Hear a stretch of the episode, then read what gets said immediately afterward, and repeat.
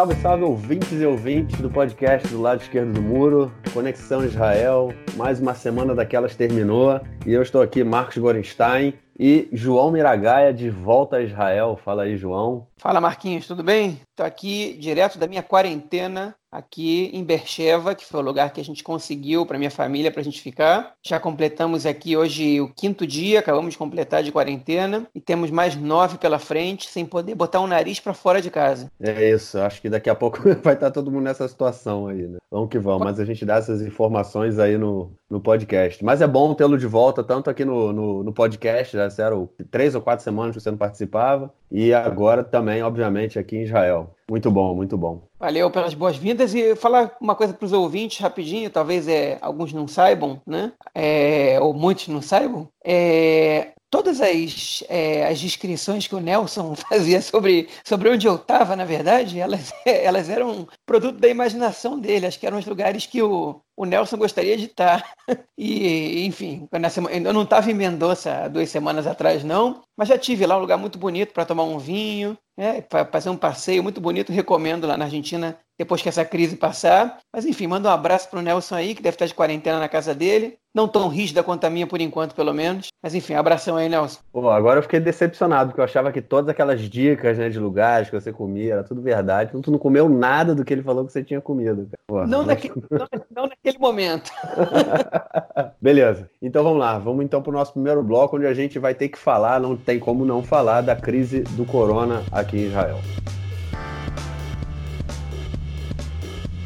Bom, essa semana a gente teve mais, né? na verdade a gente está gravando na sexta-feira, é nove e meia da noite aqui em Israel, e essa semana a gente teve, há dois dias atrás, novas restrições foram apresentadas pelo Benjamin Netanyahu é, para combater né, o corona e toda essa crise aí. E a ideia é fechar o cerco cada vez mais, fazer com que as pessoas fiquem em casa e a gente já começa a ver também alguma blitz né, da polícia para controlar o movimento de, de cidadão, cidadãos. É, só pode sair de casa se a gente for comprar comida ou remédio e também para ir ao médico, né? Isso se mantém em, toda, em todas as etapas né, de fechamento do cerco. Está é, tá permitido um passeio rápido é, com a família, assim, ou para levar o cachorro para passear, mas não pode se afastar mais de 100 metros de casa. É, só pode andar duas pessoas no mesmo carro, sendo que o passageiro tem que ir no banco de trás. Os táxis só podem pegar um passageiro. Os trens, e aí a gente entra numa questão também do, do, do transporte público, né? Os trens foram completamente paralisados. Houve também uma diminu diminuição do número de ônibus durante o dia e à noite os ônibus também não, não funcionam mais. É, os locais de trabalho que ainda funcionam, eles são obrigados a medir a, a temperatura né, dos trabalhadores quando eles chegam no prédio. É, ainda está permitido que restaurantes que fazem delivery, né, entrega em casa, eles, eles é, funcionem. É, e comércio em geral, que, que se você ligar para a loja e a loja puder entregar em casa, é, eles também, também funcionam. Não, não tem correio, não tem como entregar no correio e, e devolver, né?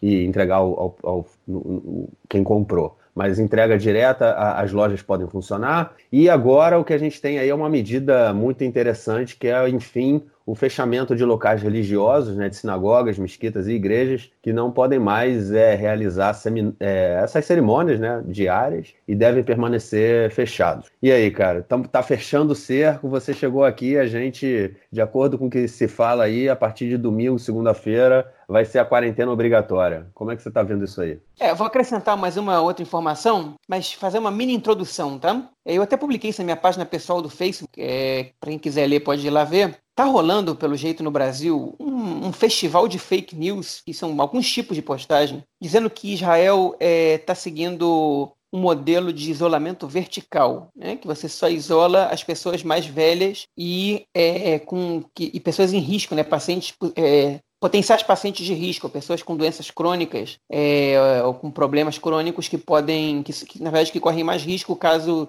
sejam contagiados pelo corona. Né? Isso é mentira, isso é uma fake news pesada. O Marcos acabou de detalhar como é que está como é que está aqui o sistema de confinamento aqui, né, o, o, o isolamento. É, é, é, mentira deslavada. Um dos argumentos que estão dando, patéticos também, é um vídeo gravado pelo Naftali Bennett, que é o ministro da Defesa, pelo menos por enquanto, de Israel, né, dizendo que as pessoas têm que buscar se afastar dos mais, das pessoas mais velhas, afastar os netos dos avós, porque as crianças são um vetor de contágio muito muito, muito é, é, é, na verdade, um, um, o maior potencial de vetor de contágio, porque a maioria das crianças, principalmente até 9 anos, a imensa maioria, quando portam o coronavírus, ele, ele, é assintomático. Então, as crianças não apresentam sintomas, mas elas podem estar transmitindo o vírus, né? O que, o que para as pessoas mais velhas pode ser fatal. Enfim, ele gravou esse vídeo, é um videozinho de dois minutos, rolando aí pelo WhatsApp, com legenda em tudo que é língua, é, e as pessoas estão usando inescrupulosamente esse vídeo para dizer que Israel não mantém é, o isolamento total, quando o que acontece é justamente o contrário. E no próprio vídeo, o Bennett fala sobre isso. Ele fala que é para manter o isolamento, mas além do isolamento, é para se afastar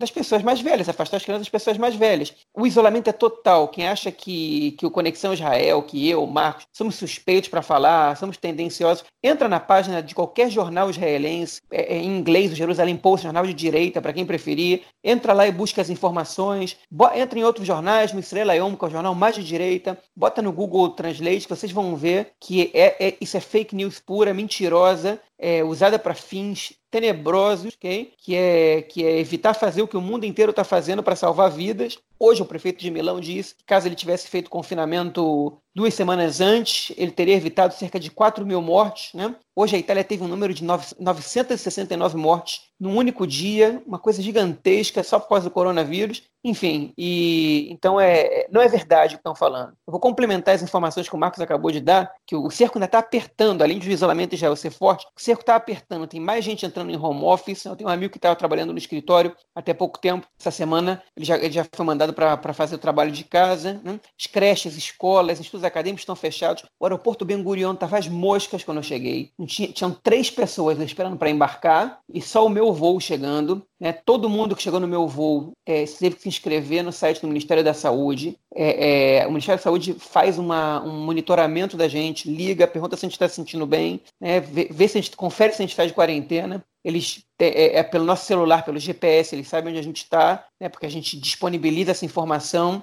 Enfim, é, é, é, um negócio sério. Eu não posso sair daqui por duas semanas, posso botar o nariz para fora, nem para fazer compras, nem para comprar remédio. Eu tenho que pedir para alguém fazer isso para mim. Né? É, enfim, essa é a situação do país. É, vou acrescentar ainda que uma informação muito importante, tá? É, e isso não tem a ver com ser governista, seja oposição. O governo de Israel, tá? o, o Estado no momento, né? o, o, o INSS daqui, o Bitur Leumi, né? a Seguridade Social, está bancando entre 60% e 70% dos salários de quem saiu de férias não remuneradas no país, que é uma a, a lei permite que as empresas é, é, deem aos funcionários férias não remuneradas em situações de emergência com o Estado bancando parcialmente o salário dessas pessoas, considerando que as pessoas têm menos custo quando elas estão em casa confinadas, esses 70% são suficientes para as pessoas viverem, para a grande maioria pelo menos. O Estado está colocando dinheiro para que as pessoas fiquem em casa. É, quem está seguindo essa recomendação e também está colocando dinheiro, embora em menor quantidade, é a autoridade palestina. Hein? A maioria dos países do mundo está dando soluções para esse problema econômico, porque a questão do coronavírus é muito séria. E em Israel isso foi muito bem compreendido né?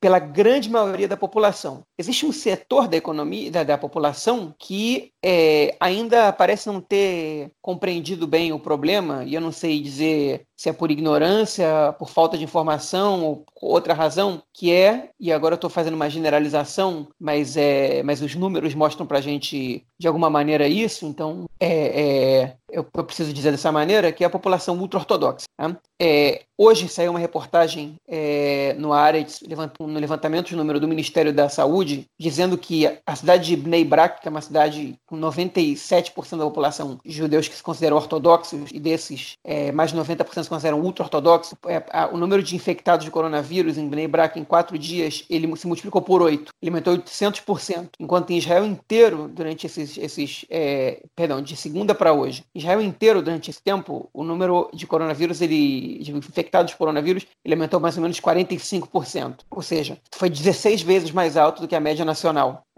Israel tem, é, tem tido uma média de mais ou menos 350 casos por dia, é, o que é o que é razoável, né? Uma, porque manter o número mostra que o, né, é, é, é, um número alto, se você compara que hoje em dia, você diz que hoje em dia Israel tem mais ou menos 3.200 contagiados, né? Hoje a gente fala sexta-feira de noite, né? Então, quando você mantém, né, é, é, é, um bom sinal. Só que um crescimento de que era de 20% até pouco tempo, né? Hoje chega com um pouco mais que 10%, a gente vê que é, um, é uma, uma tendência, de alguma maneira, a estagnação. O problema é que nessa mesma reportagem que saiu no Aretz, né, que em Bnei Brak o aumento foi de oito vezes, em Jerusalém, que é uma população ultra-ortodoxa bastante significativa, o aumento foi de quatro vezes o número de infectados, né? enquanto em cidades de maioria secular, o aumento foi de é, foi mais ou menos de 100%, 120%, como Tel Aviv, como Ramat Gan, como Herzliya, cidades de população majoritariamente secular. Né? Então, enquanto em algumas cidades o aumento é de 800% ou 400%, em outras o aumento é de 100%, 120%. É, e isso leva a gente é, a, a, se preocupar mais ainda, porque a gente sabe que, que mais da metade da população ultra-ortodoxa de Bnei Brak e de Jerusalém, ela não usa smartphones como a população secular. E o smartphone é a principal maneira do Ministério da Saúde se contactar com a população. Isso quer dizer o quê? Quer dizer que essas pessoas não estão sendo informadas se o vizinho deles, se o parente deles, se o cara que frequenta a mesma sinagoga, que finalmente foram fechadas, né, mas, mas até pouco tempo não tinham sido,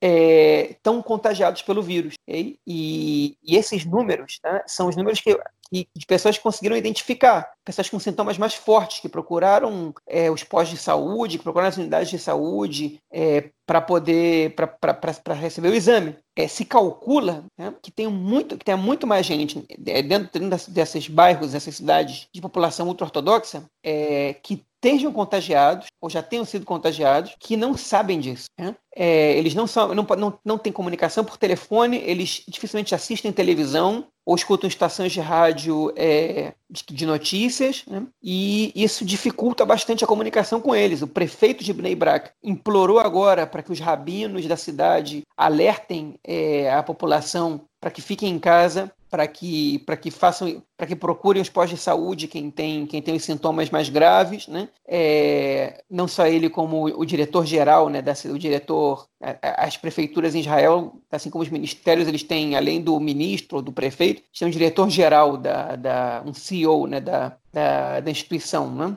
é, então é, é, eles também estão alertando, também alertou as, as pessoas para que busquem para que busquem ajuda, para que fiquem em casa, porque isso não estava sendo respeitado nesses lugares. A gente é, sabe, em alguns casos, que houve uma certa, é, um certo, uma certa desobediência por parte dessa população, né, de casamentos que eram realizados, cerimônias de bar e bat mitzvah, é, brit milá, ou, ou, mesmo rezas cotidianas, né, já que o judaísmo ele prevê que você precisa de 10 pessoas com mínimo, né, no caso dos ultra-ortodoxos, 10 homens com mais de 13 anos, para poder realizar um minyan, né, que é um número, um quórum mínimo de pessoas, para poder fa é, fazer as rezas de manhã, de tarde e de noite. E, e a gente sabe que houve uma certa desobediência, mas a gente também sabe que tem falta de informação nesses lugares. Algumas pessoas que deram entrevista para essa reportagem disseram que o único acesso à informação que eles têm é o vizinho que falou que o fulano está com coronavírus, o outro que disse, o cara lá da sinagoga está com coronavírus, melhor não ir lá, mas que a informação realmente não chega. Isso é muito preocupante, porque isso foge do controle. O Estado fazendo, o governo de maneira geral, né, o Ministério da Saúde, fazendo uma,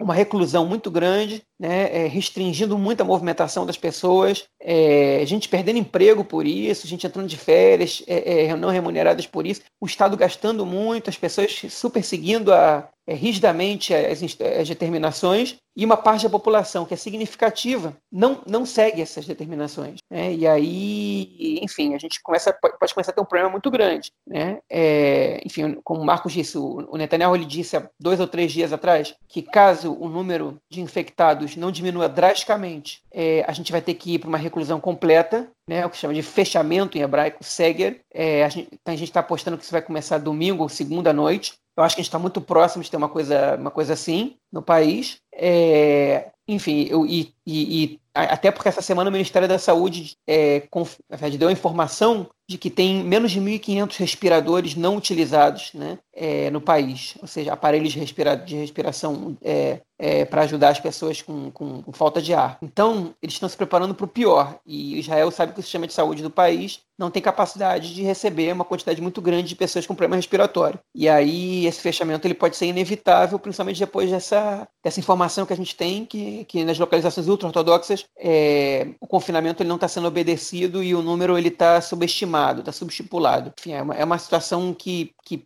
pode se complicar muito é, e a gente espera que ela, que ela consiga ser controlada de uma maneira, maneira rápida a ponto de não saturar o sistema de saúde do país. Eu só quero. A gente começou a falar do corona, mas não deu os números de hoje, né, do, atualizados. É, agora Israel tem 3.035 pessoas com, com corona é, teve só no dia de hoje foram 342 novas pessoas, 79 já ficaram bons, é, foram saíram do, do hospital, né? É, nove no curados, dia de... né? clinicamente curados. Clinicamente curados, é. é.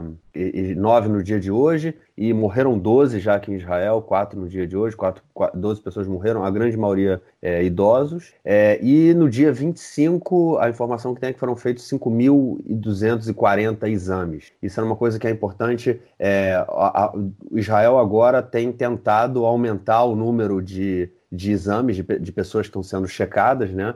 E como uma forma de, de, de, com o tempo, começar a liberar parte da população para voltar ao trabalho e voltar uh, o país a voltar a andar, né? Aí, o, que, o, o que foi falado hoje é que eles querem em duas semanas chegar a 30 mil exames por dia. Eu não sei se isso é real, eu não sei nem se há essa quantidade de exames disponíveis, né? Como a gente falou no episódio passado que o Mossad tinha entrado aí, tinha feito uma missão e conseguiu trazer milhares de exames para cá para Israel, mas estava faltando aquele aquele pauzinho, palitinho, né, que bota na língua. É, mas enfim, estavam dando jeito também de trazer novos exames e também é, outra informação sobre o que o João, o João falou das máquinas de, dos aparelhos de respiração, é, dos respiradores, né? O que o, o governo, assim, de uma forma é, extraordinária, montou uma comissão feita também pelo, pela inteligência do Exército e pelo Mossad para tentar, tentar comprar para Israel novos respiradores, né? Porque obviamente tem sido uma, um pedido mundial aí, o mundo inteiro está correndo atrás desse tipo de equipamento. E o que aconteceu é que Israel já tinha feito, já tinha comprado respiradores dos Estados Unidos, só que o, o Trump ele anunciou que não ia sair nenhum tipo de, de máquina desse tipo, máquina produzida nos Estados Unidos ia ficar lá, né? Por conta da crise que eles também estão passando. Então, é, essa foi formada essa comissão aí com o Mossad e com a inteligência, a inteligência do Exército para tentar trazer respiradores de outros países e aí é, é possível que sejam países que Israel não tem relação diplomática, ou seja, países aqui do Oriente Médio, países é, no, no, na Ásia, em que Israel não tem essa, essa relação, mas que o Mossad conseguiria trazer para cá novos equipamentos. E também acrescentando o um número, né, que a gente, o João falou lá sobre as pessoas que estão indo de, de férias, né, sem pagamento e autônomos, né, que estão também sem trabalho, é, só no seguro de saúde, né, no INSS aqui de Israel, nas últimas semanas se inscreveram 700 mil pessoas para receber o seguro de saúde, o seguro é, que, que o Estado falou que ia dar nesse período. Então, é, a gente... É o seguro-desemprego. Seguro-desemprego. Isso. Então, só para a gente ver o impacto que isso também tem, tem na economia do país, né? Eu acho que a política agora vai ser. E no meio de tudo isso, né? A gente não falou da crise que tem dentro do, do com o Ministério da Saúde, o Ministério das Finanças e agora o Ministério da Defesa também, que a, o Ministério da Saúde já há muito tempo vem pressionando para que o país é, seja completamente fechado, né? Para que seja proibida a saída das pessoas de casa e locais de trabalho. O Ministério das Finanças puxa para o outro lado, porque fala se a gente fizer isso a gente vai quebrar o país e não tem como. E eles ficam nessa disputa constante. Agora o Ministério da Defesa também com o Bennett, que está tentando puxar é, parte da resolução desse, desse problema né, da, da, do corona como uma questão de segurança nacional. Então o Ministério da Defesa tomaria é, um outro papel, talvez tomaria até a frente do combate ao corona, o que está desagradando ao Ministério da Saúde. É, ou seja, tem uma crise interna é, que o Netanyahu está tendo que resolver ali, enquanto isso o número de doentes só vem aumentando, né? E o, também o número de casos graves, enfim, que é sempre proporcional. Esperamos aí, né, que não, não, a gente realmente não se torne uma, não, não, não, se torne uma Itália realmente, né? Isso é uma coisa que a gente tem que, tem que torcer que o governo realmente tome medidas rápidas para para evitar que, que se espalhe mais. É, e é isso, esperar que em breve a gente tenha notícias melhores, né? Pois é, eu acho que uma Itália, Israel não vai virar, porque Israel conseguiu atuar a tempo, né? E isso é uma coisa que a gente tem que reconhecer é, no governo, nos técnicos do Ministério da Saúde, no próprio primeiro-ministro Netanyahu, que entendeu a urgência dessa situação e tomou atitudes drásticas é, quando, quando a maioria dos países do mundo ainda não tinha tomado, né? Sim, já estava fechando fronteira. É, é, e até, até pouco tempo atrás, a informação que se tinha, né, até pouco tempo atrás, eu digo até alguns dias atrás, tipo, menos de uma semana, é que 47% dos infectados em Israel eram pessoas que tinham passado pelo exterior, né, que tinham contraído o vírus no exterior, pelo menos os detectados. Acho que isso hoje já mudou um pouco, mas era muita gente. Então isso quer dizer que a transmissão comunitária em Israel ela era bastante pouco, é, pouco corrente, vamos dizer assim. Sim. Ela, ela demorou, é... ela demorou a, a acontecer. Ela demorou, pois é, e eu, eu, acho que de alguma maneira, ela, ela, com exceção desses bairros ultra-ortodoxos, pelo que a gente está vendo, de alguma maneira, ou que, que, que a falta de exame está tá, tapando o sol com a peneira, e a gente não está conseguindo ver é, é, isso, mas daqui a pouquinho vai ver, que tem muito mais gente infectada do que o número divulgado, é, ou que realmente a, a, a, infecção comunitária, né, é, com contágio comunitário, ele, tá, é, ele realmente está é, relativamente controlado. Sobre a questão econômica, a gente poder passar de tema, eu queria fazer um comentário pequeno, que é o seguinte, é, às vezes parece, ah, mas Israel é um país muito pequeno, Israel é um país com uma economia forte, ah, então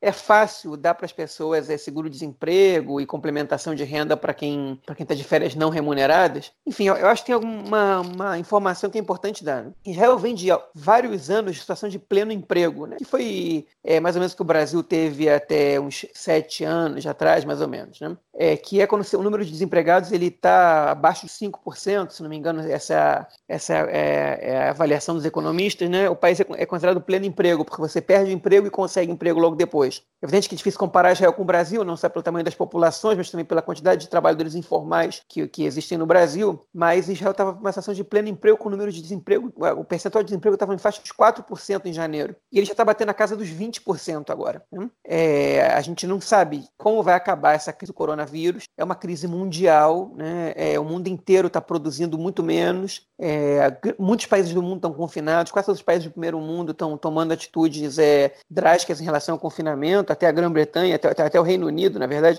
que é um dos poucos países que ainda estava é, relativizando o confinamento.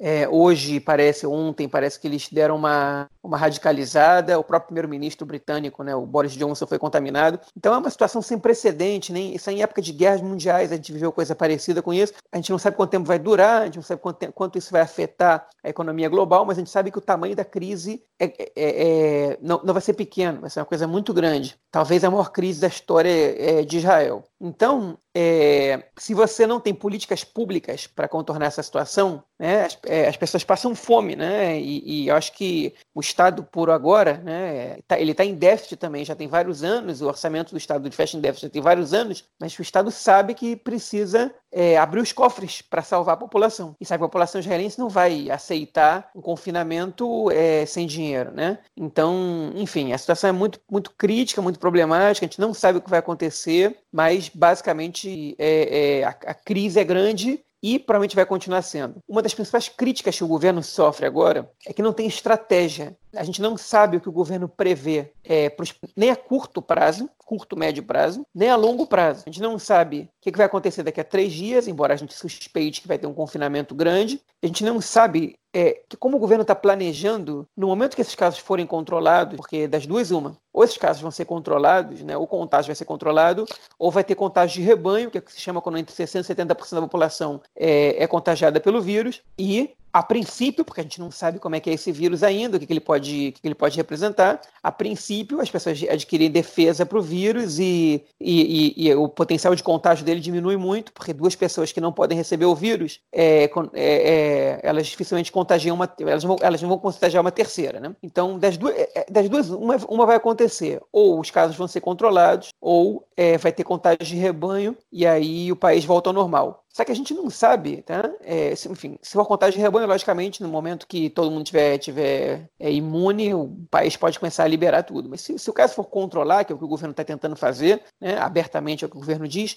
quando vai começar a liberar as pessoas, de que maneira, quais são os setores que vão ser liberados primeiro, né, é, qual é, qual é a planificação para isso? Como é que o Ministério das Finanças está se preparando para lidar com essa situação? Qual é a proposta do Ministério da Saúde para isso? A gente a está vendo que Israel não está dormindo no ponto, seguindo as diretrizes da OMS para conter a contaminação em massa. Só que a gente não vê estratégia do governo para poder é, é, lidar com a situação pós-coronavírus. Né? Não tem nenhuma informação sobre isso, o governo não divulga, não fala sobre isso, é, os, os, técnicos não falam sobre isso, o primeiro-ministro não fala sobre isso, o ministro da Saúde, obviamente, não fala sobre isso, porque ele não entende nada de saúde. Enfim, então a gente está passando por uma, uma situação que é um pouco incerta né? e, e preocupante para o futuro do país. E tem uma demanda pelo amor de Deus, né, planeje alguma coisa, digam para a gente o que, é que vai acontecer, porque a gente está a, a, gente tá aceitando as ordens agora, a determinação, todo mundo bem, ninguém está ninguém tá gritando, nem fazendo manifestação na rua contra o confinamento, nem, nem, nem chorando porque a economia está mal, todo mundo entendeu que a corona é o mal maior. Mas a gente precisa saber qual é a estratégia do governo para o dia depois de amanhã. É isso, é isso. Vamos torcer então para que também tenha uma estratégia. Eu concordo. Eu acho que não se fala do que, do que vai ser o pós. Mas eu acho que o mundo inteiro está esperando ainda, porque ninguém sabe direito o que vai ser o pós. Talvez é, as pessoas já estejam preparando aí alguns cenários, mas é, acho que é, tem muita água para rolar. A China, é, mas a China e a Coreia do Sul é, já estão já, já já fazendo que a população, é, já estão fazendo que a população retorne é, ao trabalho paulatinamente, gradualmente, enfim, tem uma estratégia.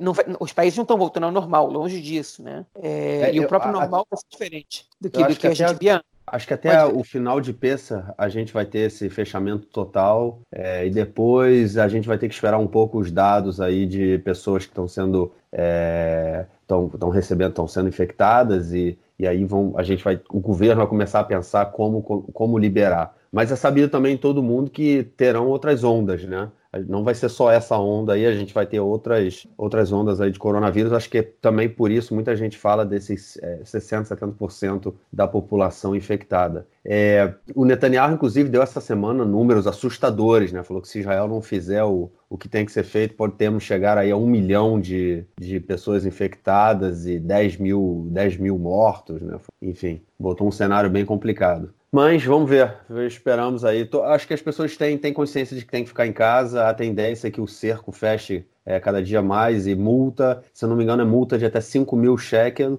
ou em alguns casos também pode ser prisão é, para as pessoas aí que estão vão, vão, vão sair de casa sem autorização. Vamos ver, vamos esperar para as próximas semanas. Bom, vamos então lá para o nosso segundo bloco, onde a gente vai falar também da semana corrida da política israelense.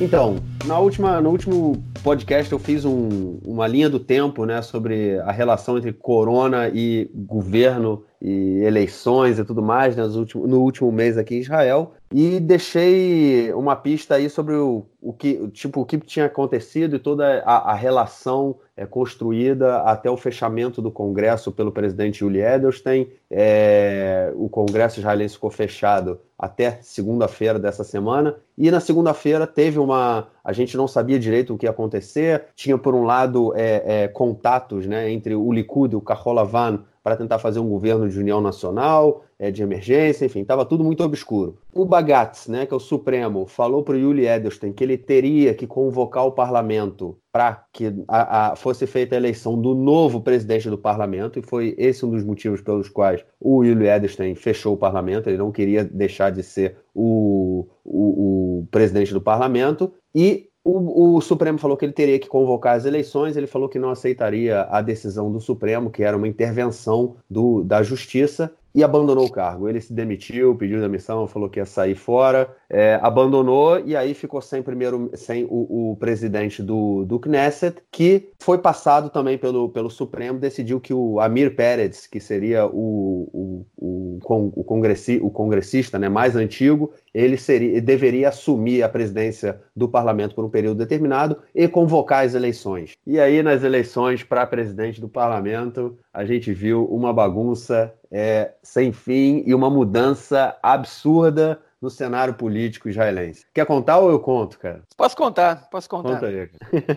Olha só, não, é, vamos, vamos lá, né? Vamos, tem, a gente tem que ir por parte. O cargo de presidente da Knesset, né, que é equivalente a uma mistura entre presidente da Câmara e presidente do Senado no Brasil, porque aqui o Congresso é um só, com 120 parlamentares, é, uma, é um cargo muito, muito importante, né? Da mesma maneira que é no Brasil, o cargo de presidente da Câmara, por exemplo. Ele decide se aceita as pautas ou se engaveta, né? É, e, enfim, se tem os projetos de lei, alguns ele pode decidir se ele, se ele vai se ele vai levar para votação ou não vai levar para votação. Ele pode decidir se ele, se ele se, às vezes, ele convoca o plenário ou não convoca o plenário, né? E o Yuli Edelstein, que está no cargo desde 2013, né? É, ele, enfim, ele recentemente, como o Marcos falou, estava é, ele, ele, fechou a Knesset, né? Ele disse, ó, tem uma determinação, não pode juntar 100 pessoas num lugar, a Knesset são 120, por causa do coronavírus, o parlamento para de trabalhar. Né? É, assim, é, parece razoável, mas não é, né? E se, se parece para alguém razoável, na verdade não é. A gente tem um monte de problemas nessa, nessa, nessa decisão arbitrária dele. E ela está motivada por muitos fatores, tá? Mas enfim, o cargo de presidente da Knesset, ele até os anos dois, até o, fim, os anos 90, ele era é, tradicionalmente exercido pelo deputado, é, é, como o nome disso, decano do partido que está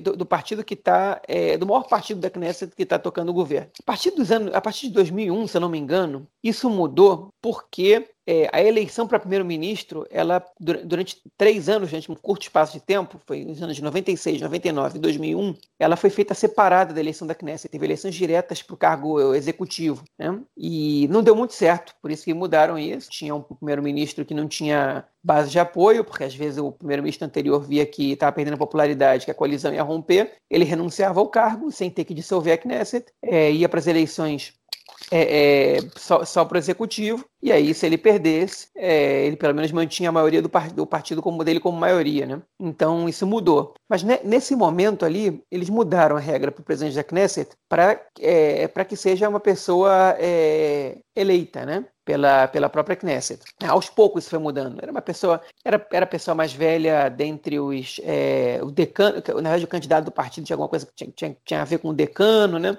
Enfim, não tem jurisdição para isso, eram normas e costumes. É, até que, enfim, isso passou a ser por eleição em 2013. O Yuli Edelstein foi, foi votado justamente para substituir o Ruven Rivlin, que foi eleito presidente de Israel, né, presidente do, do Estado. É, ele era o presidente da Knesset anterior. O Edelstein estava no cargo desde 2013. Nunca nenhum presidente da Knesset renunciou até esse momento. E ele, é, nesse, é, na verdade, a eleição do presidente da Knesset, que ela se configurou, foi que depois, depois de cada eleição, também o costume, não é uma lei, entre a eleição da Knesset e a formação do governo, é eleito o presidente da Knesset. O Edelstein foi eleito em 2013, foi mantido em 2015 e depois que teve as eleições em abril de, de 2019, é, como não teve governo, como estava nesse impasse, ninguém trocou o Edenstein, né? ele continuou no seu cargo. E agora, de repente, a movimenta, o, o, o Carrola o azul e branco, e o Israel nessa casa fizeram uma movimentação querendo trocar o Edenstein, porque o Avigdor Lieberman, né, do Partido Israel nessa casa, é, em conjunto com, com alguns parlamentares do azul e branco,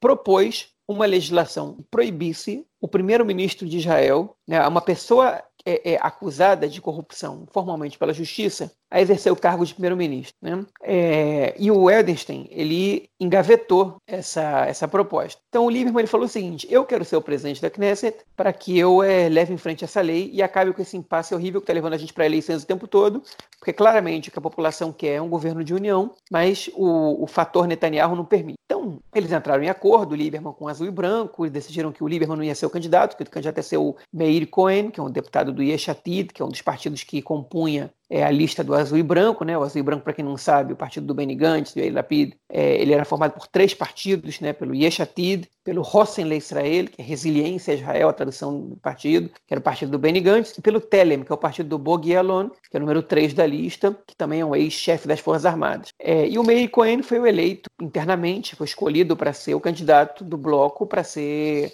presidente da Knesset, né? com o objetivo claro de levar em, levar em frente essa lei para que, o, que o um acusado de corrupção não possa ser eleito primeiro-ministro. E assim, se tivesse que ter novas eleições, o Netanyahu não ia poder concorrer. A lei não ia ser retroativa, mas em novas eleições ele não ia poder concorrer caso essa lei fosse aprovada e aparentemente ia ter quórum para aprovar essa lei. Né? Então, frente a essa movimentação, o, o, a lista unificada apoiou o Gantz para formar o governo. Né? É, o, o, o aceitou, é, mesmo que o Balad, que é um dos, que é um partido mais radical da lista unificada, lista dos partidos de eleitorado árabe, é, tem apoiado o Gantz, coisa que eles não tinham feito da última vez, tem indicado o Gantz para ser primeiro-ministro. Ele aceitou formar um governo de minoria desde que a lista unificada ficasse de fora, aprovando a existência desse governo. Muita gente abriu mão de muita coisa para esse governo ser formado, é, só para levar essa lei adiante, derrubar o Netanyahu e depois poderem convocar outras eleições, das quais Netanyahu provavelmente não participaria, e é, todo esse impasse fosse resolvido. Né? Então essa era, essa era a estratégia que a oposição ao Likud, ao Netanyahu, né, que o bloco não Bibi, né, é, há duas semanas, quando o Gabriel Passarinho participou, vocês definiram isso como bloco progressista e bloco conservador. Eu não gosto muito dessa definição. Chamar o Lieberman de progressista é, não é.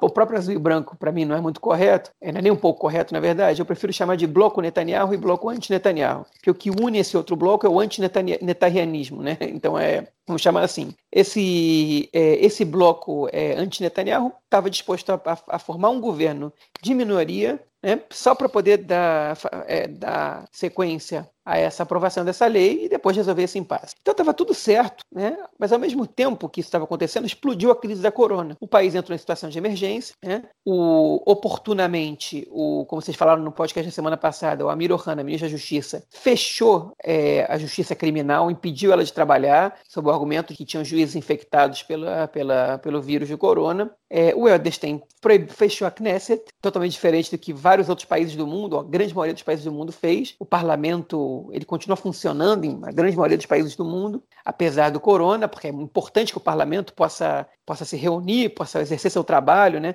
Quem vai lutar pelas causas de alguns grupos sociais se você fecha o parlamento? O governo pode fazer o que ele quiser, sem nenhuma fiscalização, né? sem nenhuma. sem, sem, sem, sem, sem, que a oposição se manifeste. É só, só totalmente absurdo um negócio desse. Então ele fechou o parlamento sob o argumento de que é, ele não iria realizar eleições para líder, para presidente da Knesset, porque isso estava atrapalhando os esforços pela construção de um governo de união no momento de crise. Hein? Esse é o argumento do Edes. Só que ele decidiu isso sozinho. Ele decidiu que, que isso atrapalhava sozinho. Ele não perguntou para a maioria dos deputados da Knesset do que eles achavam. Porque claramente a maioria dos deputados da Knesset é, iria votar pela sua é, saída, né, pela sua retirada, para que, ele, que ele fosse trocado pelo Meir Cohen. Então ele tomou uma decisão contra a maioria da Knesset, embora uma, uma maioria simples, ainda assim uma maioria, sob um argumento estapafúrdio, que não faz o menor sentido do ponto de vista jurídico, okay? e os deputados de oposição foram até a Suprema Corte. E aí Esther Hayut, que é a presidente da Suprema Corte de Justiça do Bagates, foi lá e decidiu que ele tinha 48 horas para formar o plenário da Knesset e votar é, o presidente da Knesset. Nesse intervalo de tempo, tinham notícias de que o Gantz e o Netanyahu tinham se, tinham se reunido, que eles tinham estreitado laços, que estavam próximos de fazer um governo de união, mas o Netanyahu disse que caso é, viesse à tona uma pressão para que o Yuli Edelstein fosse trocado como presidente da Knesset, qualquer acordo para governo de união estava cancelado. Hein? Isso Netanyahu falou. E o Gantz ele ficou numa situação que é a seguinte: ele queria fazer um governo de união,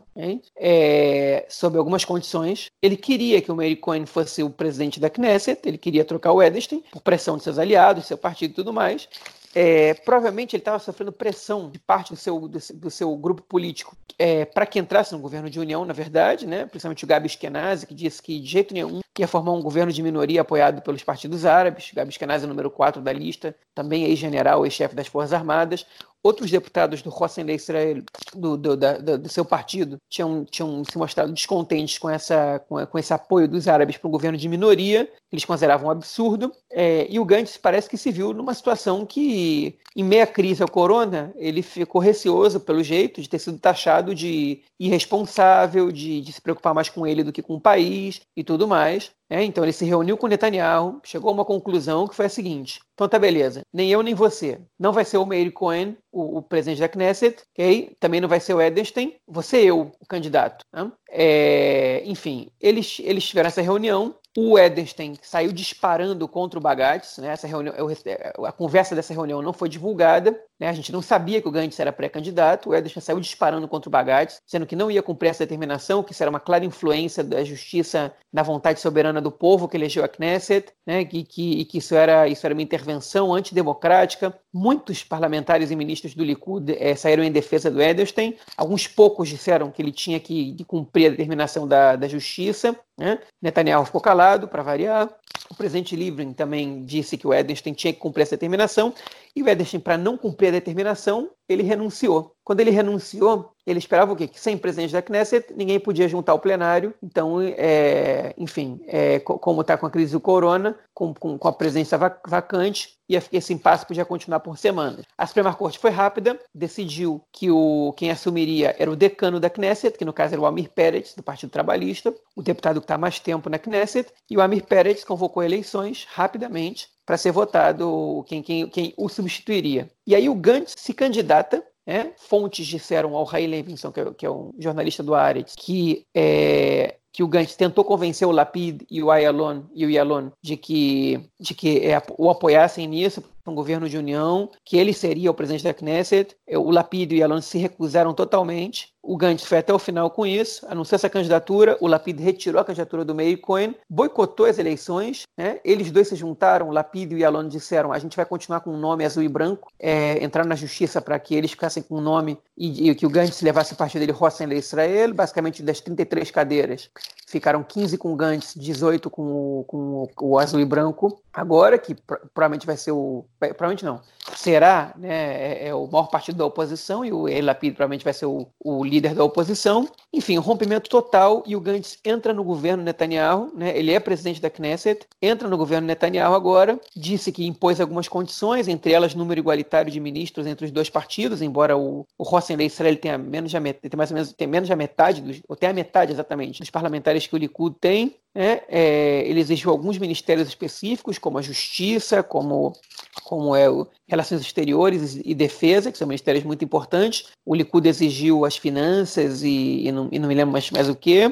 E o Netanyahu prometeu ao Gantz que depois de um ano e meio o Gantz ia ser o primeiro-ministro. Enfim, disparada de ataque para todos os lados. Lapid e Alon atacam o, o Gantz de, tra de trair eles e trair o, os eleitores. O Gantz chama eles de responsáveis por não, não entender que a situação da corona exige esforços e que, e que essa é a realidade. Enfim, basicamente, é, sem que o Bibi tenha feito nenhuma jogada genial, como ele costuma fazer politicamente, é, o Gantz se rendeu, né? é, sem que o Bibi tenha exigido, sem nenhuma luta, ele vai lá, se rendeu, rompeu com o maior partido de oposição, é um partido que chegou a ter mais votos que o Likud nas eleições de setembro, é, se, se, suicidou politicamente, a pessoa que mais teve chance de trocar o Netanyahu é, é, um cadáver político hoje em dia em Israel, que nem vários outros, um dia tentaram trocar o Netanyahu e fizeram mais escolhas, né? ao contrário do Lapid, que continua vivo, é, e cada vez mais forte, o que parece. Enfim, e temos governo, não é um governo, eles chamaram de governo de emergência, mas um governo que prevê que em um ano e meio você vai trocar o primeiro-ministro, não é um governo de emergência, é um governo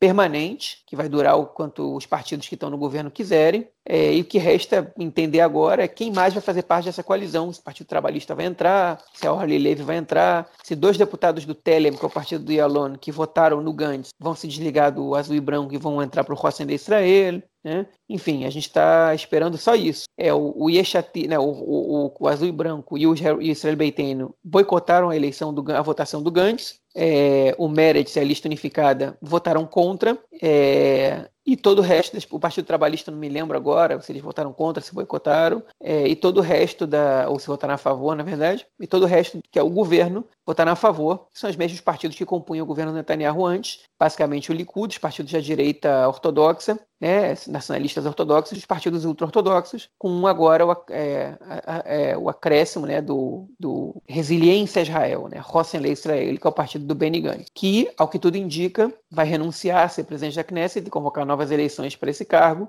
e vai ser o ministro das Relações Exteriores. Né. Surgiu hoje no canal, da, no, no, no, Twitter do Arutz Knesset, que é o canal de televisão da Knesset, uma estimativa ainda não confirmada, né, que parece que o Gantz vai ser ministro das Relações Exteriores, Gabi Eskenazi vai ser ministro da defesa.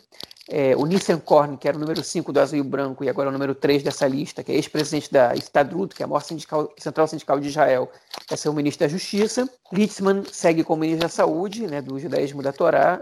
O, o Deri do Chá segue como ministro do Interior. Enfim, essas são as informações que a gente ainda não tem confirmadas até agora, mas é o que parece é o que vai acontecer. Resumindo, né, cara? Pode soltar, pode acender a fumacinha branca, tem governo. Tem governo. Tem governo. Ou um desgoverno. É, só acrescentando aí um, uns pontos, é, esse governo, ele, a ideia é que durante os primeiros seis meses ele trate somente de questões relacionadas ao corona, é, que depois, né, eles começam a discutir questões de é, nacionais, no caso, é, o esquema, o acordo do Trump, né, e tudo mais. E depois de um ano e meio, como o João falou, trocaria e o Benny Gantz entrava entraria ou entrará, não sei, nunca não, não se pode afirmar nada, é, no lugar do Bibi como primeiro-ministro. Mas foi uma virada política aí impressionante, né? Agora, uma coisa que me chamou muita atenção é o seguinte: a gente, você agora deu mais uma vez o panorama aí sobre a questão do Yuli Edelstein, que fechou o parlamento por, porque ele não queria é, passar uma. Ele ia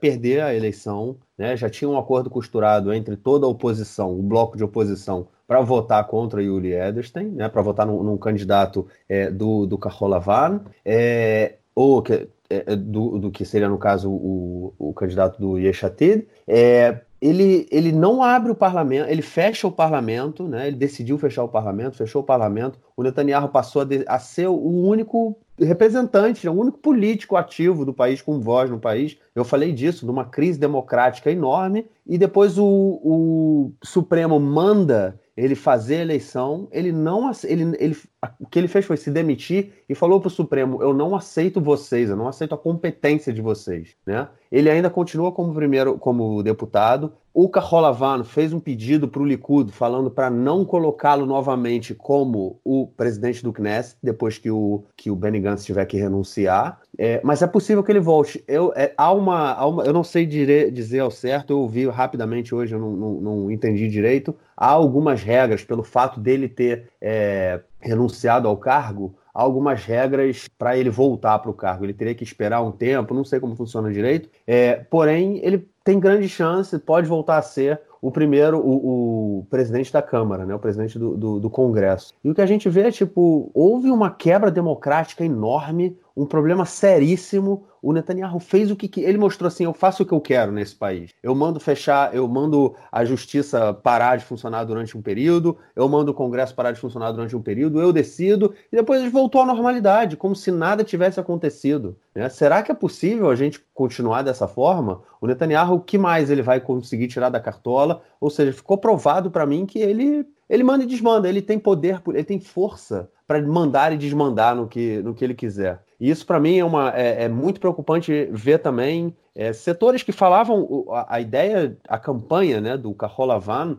anti-Netanyahu era pela questão da corrupção e também tinha sempre uma, uma discussão muito forte sobre democracia, né? É, sobre a questão de é, dele estar há muito tempo e não e as pessoas não quererem mais, enfim, ter que trocar o governo e o, os ataques que são feitos ao, ao sistema judiciário. E o Kaholavan abriu mão, o Benny Gantz abriu mão disso tudo e entrou no governo com ele em nome de um governo de união. É, por que ele não fez isso há um ano e meio atrás? Foi por causa do corona mesmo? É, enfim. Mas é, aí complicado, a gente, tem, cara. a gente tem, a gente pode levantar algumas, algumas hipóteses. Eu acho que a gente tem que essa tua fala tem que dividir em dois, né? É, a primeira são os absurdos é, que estão sendo cometidos em Israel contra a ordem democrática. Né? Já é uma democracia liberal em franca decadência, em franco declínio, em franca crise, vamos dizer assim, que é uma palavra melhor. Né? É um, um ministro da Justiça que, que fecha a justiça dois dias antes de começar o julgamento contra o primeiro-ministro do mesmo partido que ele. Né? O judiciário atacado por parlamentares em manifestações na rua o tempo inteiro, o tempo inteiro, que foi o que aconteceu há alguns meses. Né? O presidente da Knesset que decide fechar a Knesset quando a Knesset está querendo votar a sua substituição, ou seja, eu me recuso a sair do cargo, ainda que a maioria queira que eu saia. Né? Quando a Suprema Corte de Justiça determina que ele tem que seguir essa, essa, essa determinação, essa, que ele tem que convocar o plenário e convocar as eleições, ele sai disparando contra a Suprema Corte com o apoio de boa parte dos ministros e deputados do, do maior partido isso, da Knesset. Né? Isso mesmo. Isso tudo, isso tudo é, é, é um absurdo contra a democracia israelense. É, eu acho que é, Israel tem muitos problemas de ordem legal como por exemplo não ter uma definição sobre de que maneira se dá a eleição, quem pode ser candidato, como é que funciona a substituição para presidente da Knesset, isso não é claro. Né? É, é, é, tudo isso confunde um pouco, deixa muito aberto o espaço que a Suprema Corte pode ocupar quando tem uma, uma disputa interna entre parlamentares. Tudo isso é um problema. Acho que tem muitos problemas aí é, é, de ordem legal em Israel, mas nada disso justifica essa posição de ataques à democracia que estão sendo, que estão sendo tomados aí é, nesse momento, especialmente por parlamentares do Likud De alguns partidos aliados. Né? Um, um, representante do, do Partido Judaísmo da Torá, que é um partido ultra-ortodoxo askenazita, disse no plenário da Knesset que em outros países é, um, um, cara que está propondo que o, que o, o que o Meir Cohen propunha, alguma coisa assim, já teria, já teria sido retirado do parlamento, expulso e preso. Né? É, dizendo que você propor trocar o presidente da Knesset é, é, é razão para que você seja interditado. Né? É, como se tipo, há um ataque à liberdade de expressão, claramente. Enfim, isso, isso tudo é um absurdo. Feito essa, essa, esse comentário, agora a gente pode analisar um pouco o que, que o Gantz fez. Tá? O Gantz fez um monte de coisa. Primeiro, ele se matou politicamente. O Gantz não é mais uma, uma alternativa para trocar o Netanyahu. Tá? Tem acontecido uma série de, de, de coincidências é, muito milagrosas daqui a um tempo para que ele volte a ser uma pessoa relevante na política israelense. Ele não é. Tá? A situação do Gantz era a seguinte: ele vinha perdendo força. Ele, ele foi é, detonado pelo seu assessor estratégico, que disse que ele não tinha coragem de atacar o Irã se precisasse. Né? Ele vinha, ele, ele é um cara que tropeça nas palavras, que não tem muito carisma, né? um cara bonitão, né? É, é alto, é, é, é ex-militar, que um, foi, foi popular no seu cargo como chefe das Forças Armadas. De alguma maneira tentou incorporar o espírito dos grandes estadistas, ex-militares estadistas, como Rabin, como Moshe Dayan, né?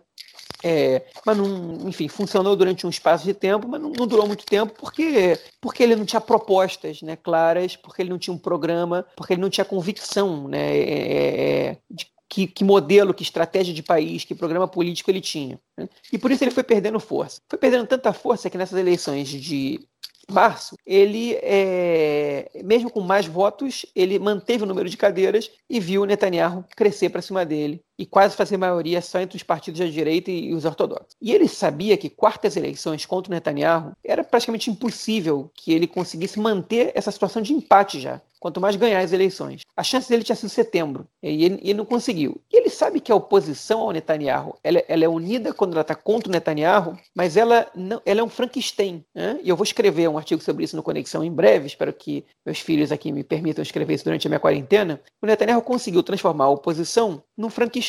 Não tem projeto político, o projeto é trocar o Netanyahu. É, ele consegue misturar Lieberman com partidos árabes, né? votando, é, indicando a mesma pessoa. É, consegue misturar o Meretz com, sei lá, com o Yair Lapid, que fala que, que, é, que Jerusalém é indivisível. Todo mundo aí faz, querendo fazer parte do mesmo governo ou apoiando a mesma pessoa só para trocar o Netanyahu. Né? Então, é, o Gantz ele, ele entendeu que ele não tinha sucesso, ele não tinha perspectiva nenhuma de sucesso é, de crescer mais do que ele tá, do, do, a situação que ele estava, enquanto o Netanyahu estivesse encabeçando o Likud ali do outro lado. E, e, todo mundo percebeu isso. O primeiro a perceber isso foi o Lieberman, quando disse: a gente precisa agora estabelecer uma regra para que o Netanyahu pare de concorrer, uma lei para que ele pare de concorrer. O que, na minha opinião, é, é, é, é muito nocivo para a democracia também. Não é só o Likud que ataca a democracia, né? a própria oposição. A oposição não consegue é, é, convencer a população de votar neles, apresentando um projeto de Estado, ok? E tenta derrubar o principal adversário é, legalmente, que para mim é, também um atentado à democracia. Okay? A, a, estratégia que a oposição estava usando agora para impedir que o Netanyahu fosse primeiro-ministro é uma estratégia antidemocrática okay? e que é, ia, ou talvez ainda vá, é, gerar é, frutos estragados, né? ainda, vai, ainda, vai, ainda, vai, ainda vai render negativamente para essa oposição ao Netanyahu. Né? E, e, o Gantz, ele, ele sabia disso. Tá? Ele, não sei se ele sabia que isso no futuro ia cobrar um preço, isso é uma opinião minha,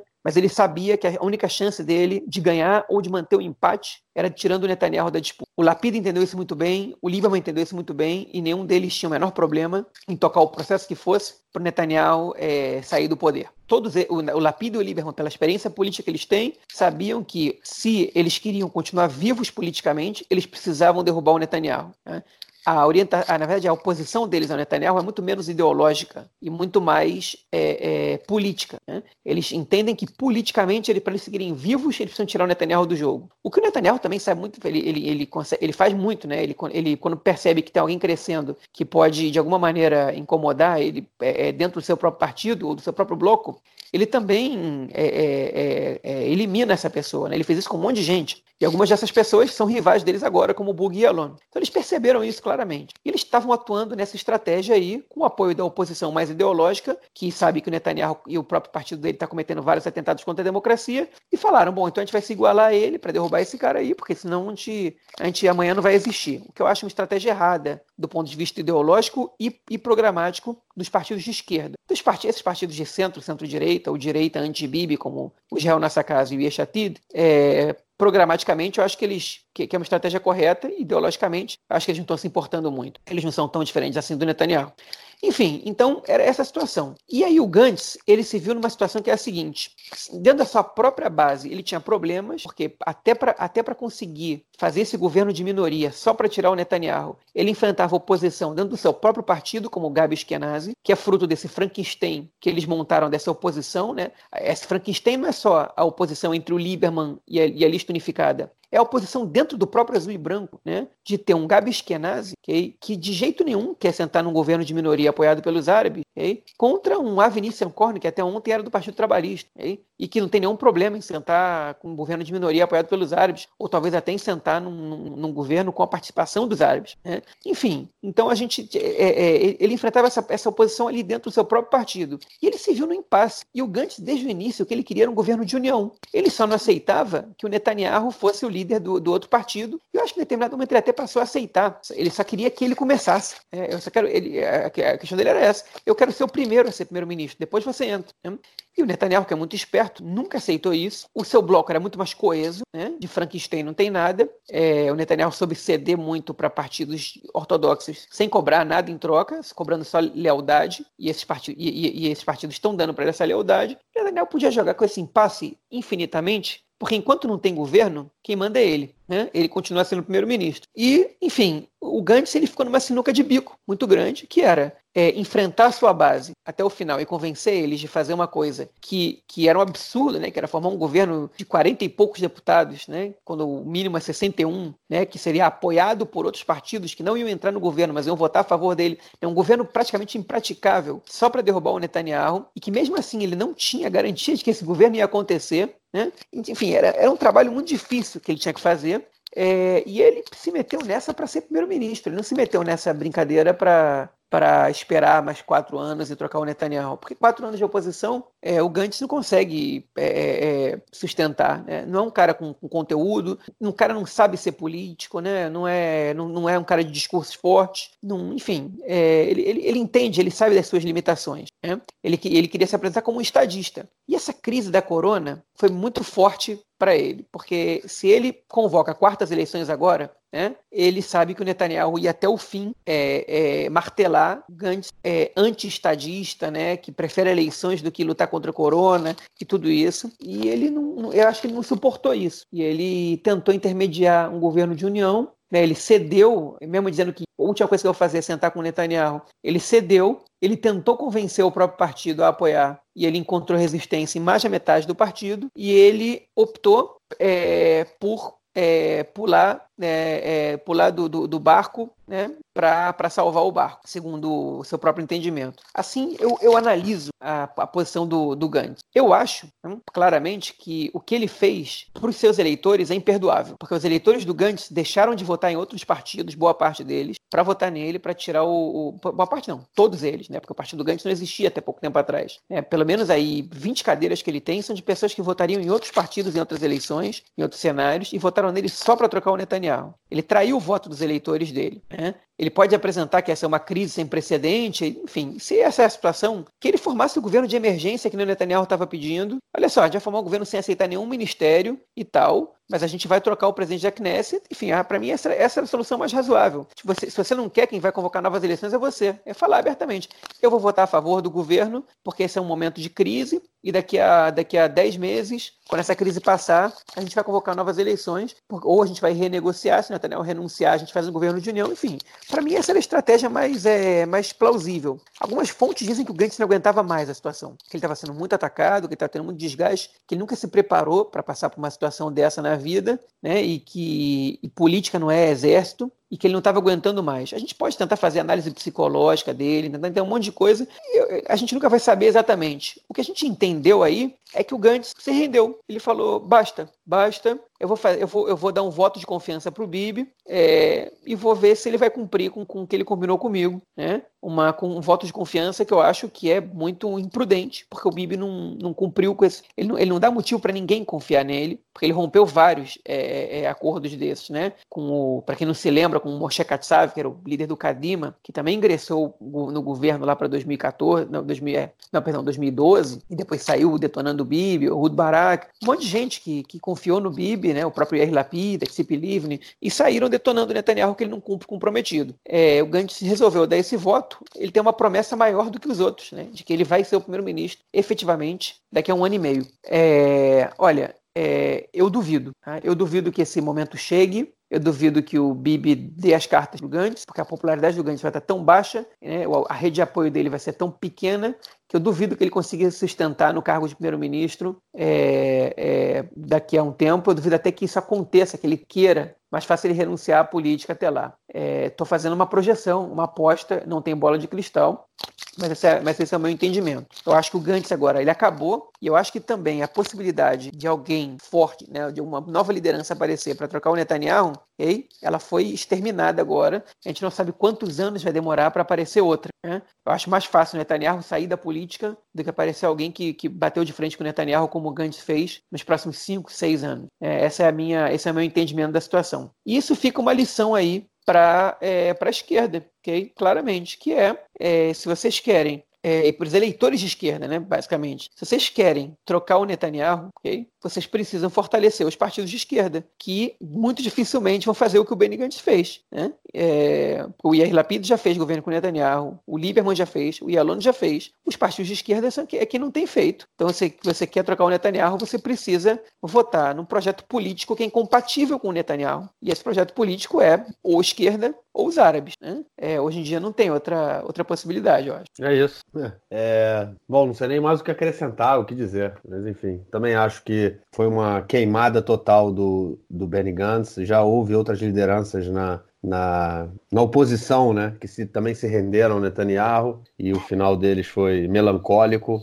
Há grandes chances do Gantz se juntar a esse, esse plantel aí, né, de despedidas melancólicas na política israelense. Vamos ver, de repente tem outro corona aí, outra crise e ele se revela o super-homem, como muita gente aí estava esperando. Mas eu achei interessante você ter falado dessa questão do, do dele se construir como, como Urabi, né, ou como o Moshe Dayan, né, o militar que virou estadista, é, até o Shimon Peres também, né, Ariel Sharon, enfim, a lista é longa, né, é, mas perdeu completo, e tinha muita gente que via, o via, né, dessa forma, e, mas perdeu completamente a, a passada, perdeu o trem da história. Mas é isso, vamos ver o que vem para frente. É, Alguma coisa uma... Sim. Sim, eu quero fazer uma correção. Se eu não me engano, eu falei Moshe Katsav como quem é líder do Kadima. É, se eu falei, eu me enganei. Eu quis dizer Shaul Mofaz, que Shaul também foi chefe das Forças Armadas, pois é, e que era líder do Kadima. Entrou lá em 2011, 12 no governo, não me lembro o ano exatamente. E durou um mês o governo de união que ele fez com, com o Likud ali. É isso. Bom, a gente essa semana não tem o, a coluna do Nelsinho, porque o esporte aqui em Israel também está de quarentena.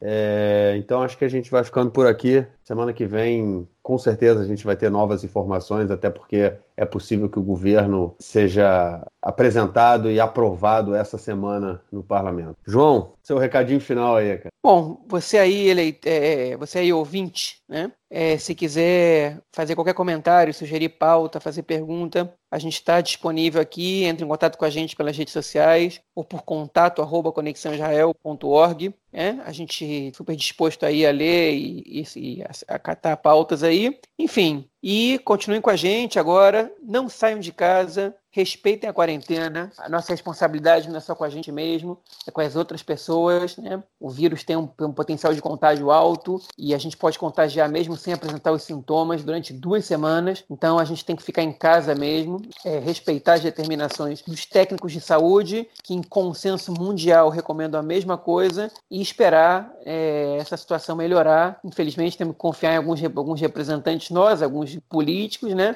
É, para que façam o melhor trabalho, mas a, a parte a nossa parte como sociedade civil, né, ou atendendo às determinações do Ministério, ou desobedecendo a de alguns líderes que teimam em contrariar o que o mundo inteiro faz, é fundamental. Então, fiquem em casa. A gente, o podcast a gente aí talvez seja um incentivo para quem gosta de escutar a gente. Se você gosta, recomenda aí para os amigos. E se não gosta, recomenda para os inimigos. Beleza. É só também complementando, fiquem em casa, não saiam de casa. É isso que a gente tem que fazer. É um período difícil. O que vem pela frente também vai ser complicado. É... E vamos só torcer para isso passar. João, seja bem-vindo novamente a Israel. Espero que vocês consigam manter, continuar tendo sucesso e se readaptar facilmente e que a gente possa se ver em breve, né? Porque agora com esse corona aí a gente não sai de casa. Então a gente pois fica é. por aqui e semana que vem a gente volta com novas notícias. Valeu, cara. Grande abraço. É. Abraço a você também, Marquinhos. Até a próxima. Valeu. Tchau, tchau.